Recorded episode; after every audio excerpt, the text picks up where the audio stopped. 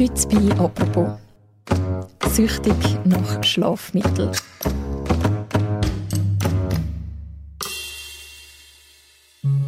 Benzodiazepin, kurz Benzos, sind Beruhigungsmittel, die man mit Rezept eigentlich in jeder Apotheke beziehen kann.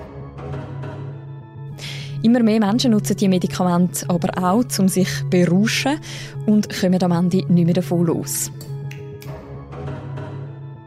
Einer davon ist der 64-jährige Ivan.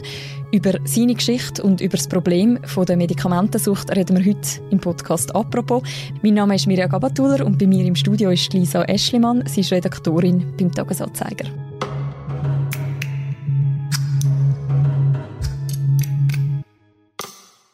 Hallo Lisa. Hallo Mirja. Lisa, du hast dich vor kurzem mit einem Mann namens Ivan getroffen. Das ist ein Pseudonym. Wo sind ihr euch begegnet? Wir haben uns in einer Suchtklinik in Eliken an der Tour getroffen. Das ist ganz am Rand vom Kanton Zürich. Die sind spezialisiert auf Alkohol- und Medikamentensucht, also auf den Entzug davon. Und ich habe Ivan im Oktober getroffen. Genau. Und dort war er schon einen Monat in der Klinik. Gewesen. Und wieso ist der Ivan in der Klinik? Die Ivan ist abhängig von Benzodiazepin, also kurz gesagt von Benzos, seit mehr als neun Jahren. Mhm. Und wie muss man sich das vorstellen? Wie hat sein Leben vor diesen neun Jahren ausgesehen? Ja, eigentlich ziemlich normal. Also die Ivan ist, hat eine Familie mit Kind, er hat drei Kinder, zwei Enkelkinder, ist verheiratet. Er ist als Busfahrer hat er geschafft bis im August und ist jetzt vor kurzem pensioniert worden. Mhm. Und heute, neun Jahre später, hast du ihn bei der Entzugsklinik getroffen. Wie ist es denn dazu gekommen, dass er überhaupt diese Sucht entwickelt hat? Genau, also angefangen hat das vor neun Jahren, 2012. Er hat dort einen schweren Herzinfarkt gehabt, ist auf der Intensivstation hat müssen operiert werden und als er dann aufgewacht ist nach der Operation, hat er Fieber bekommen und mega starke Angst, also so wie er mir gesagt hat, Todesangst und dann hat er natürlich nicht können schlafen und die Pflegerin in dem Spital hat ihm dann ein Demesta gegeben. Das mhm. ist so ein starkes Benzo. Mhm. Er nimmt also das Demesta, das Beruhigungsmittel. Was hat ihm das denn damals für ein Gefühl gegeben? Also das erste Mal, als er es genommen hat, hat er nicht gewusst, was er da nimmt. Und so wie er es erzählt hat, hat er gesagt, also nach 15 Minuten sei er so ruhig gewesen, das sei so schön gewesen. Ähm, dann habe sich gesagt, das nehmen wir jetzt jeden Abend. Und das hat er dann auch gemacht?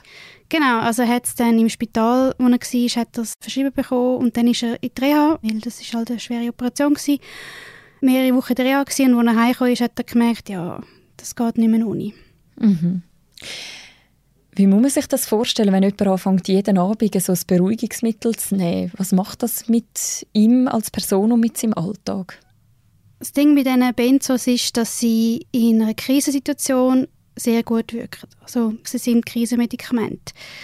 Das heißt, sie werden eingesetzt vor grossen Operationen, sie werden eingesetzt zum Beispiel bei Panikattacken, also bei akuten Krisen, wirken sie sehr gut. Sie sollten aber nicht mehr als zwei bis vier Wochen verschrieben werden. Und was der Ivan jetzt gemacht hat, ist, er hat das halt einfach immer genommen, jeden Abend. Und seine Frau hat ihn auch davor gewarnt und er hat ihn einfach nicht auf das gelesen. Und das ist eigentlich lange Zeit relativ gut gegangen. Also er hat über Jahre hinweg hat er einfach eine Tablette genommen und dann hat er gemerkt, ja, er, wird jetzt irgendwie vergesslich. Also er ist ein großer Fußballfan und er hat dann gemerkt, ja, ich weiß zwar, wer die Spieler sind, die da spielen, aber ich, ich, ich erinnere mich nicht mehr an den Namen. Also das ist jetzt noch ähm, am wenigsten stärkste Nebenwirkung vielleicht, kann man sagen.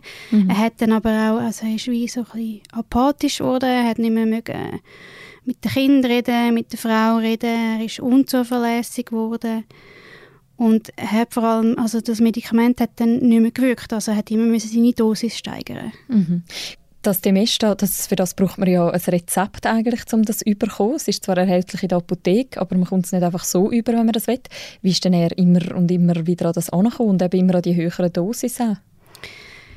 Ja, also er hat von seinem Hausarzt Demesta verschrieben bekommen. Immer wieder.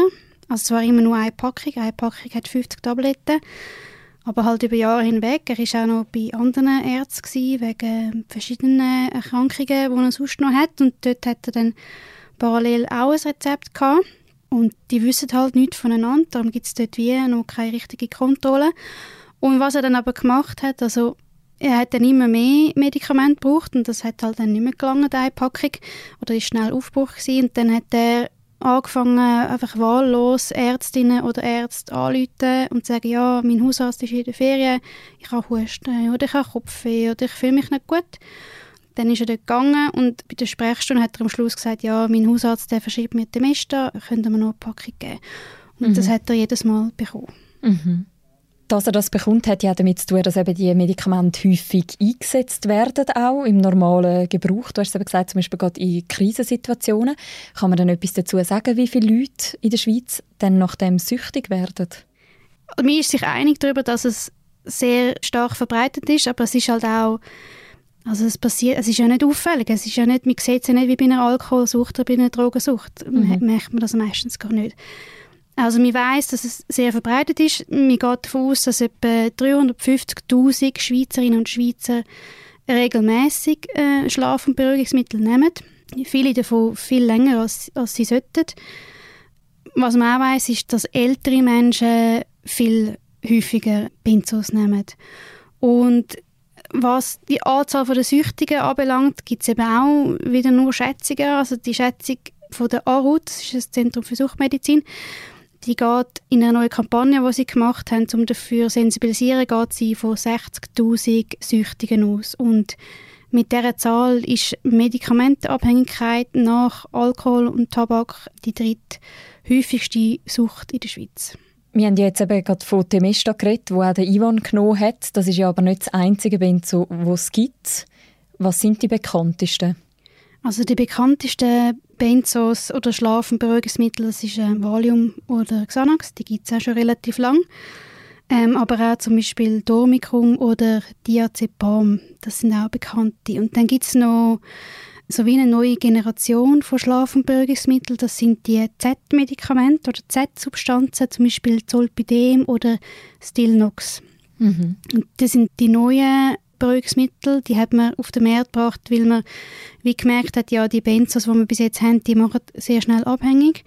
Und man wie etwas auf den Markt bringen, wo weniger schnell abhängig macht. Und dann hat man zuerst gedacht, das sei besser, aber es hat sich dann herausgestellt, das ist leider auch nicht besser. Mhm. Und die Benzos, die sind ja nicht nur bei älteren Menschen, wie zum Beispiel beim Ivan ein Problem, sondern teils auch schon bei Jüngeren, oder? Ja, also was man in den letzten Jahren beobachtet hat, ist, dass vor allem Xanax bei den Jüngeren vermehrt konsumiert wird und vor allem, dass das irgendwie so ein bisschen in ist. Also es gibt mega viele äh, Musiklieder oder Rap-Songs, wo jetzt Xanax da beschworen wird als irgendwie eine supergeile Droge. Ja, ja, ja. Ja, ja, ja. Pack ne Sandy Bitch, Jacke ist von Avi Riggs. Zigarette an, Lamborghini, Benzer Shit. Alles ist iced out. Ich geh mit den Brüdern raus. Dritte Rolling, noch ne Paddock, ey. ey. Misch das Lean mit Xanax, ey. Till die Hunderter, meine Chains circa 100k. Also es gibt irgendwie die Verherrlichung, gleichzeitig ist ja Xanax auch immer wieder in den Medien in den letzten Jahren. Was macht denn Xanax so gefährlich? Also es ist ähnlich wie bei den anderen Benzos, sie machen halt einfach sehr schnell süchtig. Also es gibt Studien, die gehen davon aus, dass Xanax so schnell abhängig macht wie Kokain. Und also die längerfristigen Nebenwirkungen, die sind auch wie jetzt beim Temesta, wo der Ivan nimmt, das ist man ist unkonzentriert, man, man lallt zum Beispiel. Es gibt so Hangover-Effekt, nennen das Expertinnen und Experten. Also man ist wie einfach ein bisschen, ständig ein verkatert. Gleichzeitig, weil sie halt aufs Zentralnervensystem einwirken, tun sie alle äh, Reize, die weitergegeben werden, sie verlangsamen. Das führt halt auch zu Muskelschwäche oder Gleichgewichtsstörungen. Und zum Beispiel weiß man, dass bei älteren Personen dass die Wahrscheinlichkeit von einer Hüftfraktur extrem steigt, wenn sie nur schon wenige von diesen Benzos nehmen. Und bei den Jungen ist es so, dass sie halt oft Xanax kombinieren mit anderen Drogen, zum Beispiel mit opiathaltigem Hustensaft oder mit Morphin zum Beispiel. Das ist nicht nur bei älteren Personen, sondern auch bei Jüngeren ist das extrem gefährlich, weil das potenziert halt die Wirkung von dem Medikament. Und dort hat man zum Beispiel jetzt auch letzten August, also im 2020, hat zum Beispiel im Zollikerberg gerade in der Nähe von Zürich sind zwei Jugendliche an so einer Kombination gestorben. Also die Gerichtsmediziner haben dann gesehen, ja, die haben Xanax im Blut gehabt und Morphin. Die haben das kombiniert und dann hat es eine zentrale Atemlähmung gegeben. Und auch da ist es ja wahrscheinlich nicht so, dass die Jugendlichen einfach in die Apotheke laufen und das einfach so überkommen. Also nein, Xanax ist verschreibungspflichtig, aber es kann natürlich eben sein, dass aus dem Umfeld oder von den Eltern, dass man dort etwas findet oder, also das hat man jetzt auch in den letzten Jahren immer wieder gesehen, dass man über das Darknet eigentlich relativ einfach an die Drogen ankommt. Abgesehen vielleicht von Marihuana ist ja das Bild von Drogen eigentlich immer noch recht stark das von Aufputschmitteln, also etwas, was man nimmt, um irgendwie können, weiß auch nicht, Nacht durchfeiern oder so. Wieso werden jetzt gerade Beruhigungsmittel als Rauschmittel immer beliebter? Also das ist jetzt nicht mega neu, die Beruhigungsmittel. Also mir hat das bekannteste ist, ist Valium, oder? Das ist ja die Hausfrauendroge. Ähm, die ist, also das ist noch interessant, weil Benzos, bei Benzos weiß man zum Beispiel, dass Frauen rund doppelt so häufig die konsumieren wie Männer. Männer haben eher andere Süchte, zum Beispiel Alkohol oder Nikotin. Auf jeden Fall Valium, das, die Hausfrauendroge, das ist aus den 60er Jahren und Xanax ist dann in den 70er Jahren auf dem Markt gekommen und das gibt es schon recht lang und das, das kommt vielleicht auch äh, zum Teil so ein Schwankungen und jetzt ist es halt wieder in bei den Jugendlichen und es gibt vielleicht verschiedene Erklärungsansätze. Einer davon könnte jetzt vielleicht sein, dass, dass wir halt hey, in dieser Leistungsgesellschaft leben, oder? Also man weiss es ja, beim Ritalin weiß man, dass viele junge Erwachsene das nehmen, zum auf Prüfungen lernen oder zum an den Prüfungen halt dann brillieren, oder? Der Leistungsdruck und dass man sich dann will ein bisschen abregulieren mit diesen Beruhigungsmitteln. Ja. Mhm. Hat denn jetzt auch Corona einen Einfluss darauf, wie häufig die konsumiert werden? Also wir haben in der Schweiz, auch im internationalen Vergleich, generell einen eher höheren Konsum von Benzodiazepin und der hat sich in den letzten Jahren jetzt relativ auf einem höheren Niveau eingependelt. Und also man muss zuerst mal sagen, es gibt nicht so viele Studien und nicht so viele Untersuchungen zu dem Thema, aber es gibt den Helsana Arzneimittelreport, also von der grössten Krankenkasse, und die tut ähm, die Medikamentenbezüge auswerten von ihren Mitgliedern. Und die haben jetzt gezeigt, dass in der Pandemie wieder vermehrt Beruhigungsmittel verschrieben worden sind, mhm. bezogen worden sind. Mhm. Ich möchte nochmal zurückkommen auf den Ivan, auf den 64-jährigen Mann, der eben abhängig ist von Demesta. Er will ja davon wegkommen. Wie kommt man da wieder raus? Ja, ist nicht so einfach. Ähm, also ein Entzug geht, also ein Medikamentenentzug geht länger wie beispielsweise ein Alkoholentzug. Und im Ivans Fall ist es so, dass sie das Temesta, das er genommen hat, das haben sie mit dem Benzodiazepin ersetzt, wo wie zwar langsamer wirkt, aber auch länger. Mm, das ist, äh, in, in seinem Fall ist das Valium. Und das Valium tun sie jetzt äh, Schritt für Schritt abbauen. Also, wir, kann, also wir raten zum Beispiel von so einem Kaltentzug raten wir extrem ab, weil das tut nach so vielen Jahren kann dann die Gefahr von so, so Krämpfen oder so Krampfanfällen, die ist extrem gesteigert und darum muss man das langsam abbauen. Und gleichzeitig tut man relativ viel Psychotherapie machen, also einfach gesagt, weil das Problem bei diesen Benzos ist, das hat mir jetzt auch der Chefarzt gesagt von der Suchtklinik in Eliken, dass sie meistens so tiefer liegende Probleme überdecken. Also er gesagt, häufig sind soziale Phobien, Angststörungen oder auch Depressionen. Und das kommt dann halt wie wieder führen, weil man wacht ja dann wie aus dem Dämmerzustand wieder auf. Und in der Psychotherapie tut man dann wie versuchen herauszufinden, wie ein Alltag ohne die Medikamente dann bewältigbar ist für die Leute. Mhm. Und wo steht der Ivan da gerade in diesem Prozess? Er ist im September nach Eliken gekommen und ich habe ihn im Oktober getroffen und dort hat er gesagt, es geht ihm eigentlich gut und wir können das gut abbauen. Und dann, also seit jetzt zwei, drei Wochen, hat er ähm, gar keine Benzos mehr. Und dann ist es ihm zuerst relativ schlecht gegangen. Also hat mir dann der, der Arzt erzählt, dass er ist einfach ängstlich war, depressiv, verstimmt. Und sie haben ihm dann auch eine Depression diagnostiziert.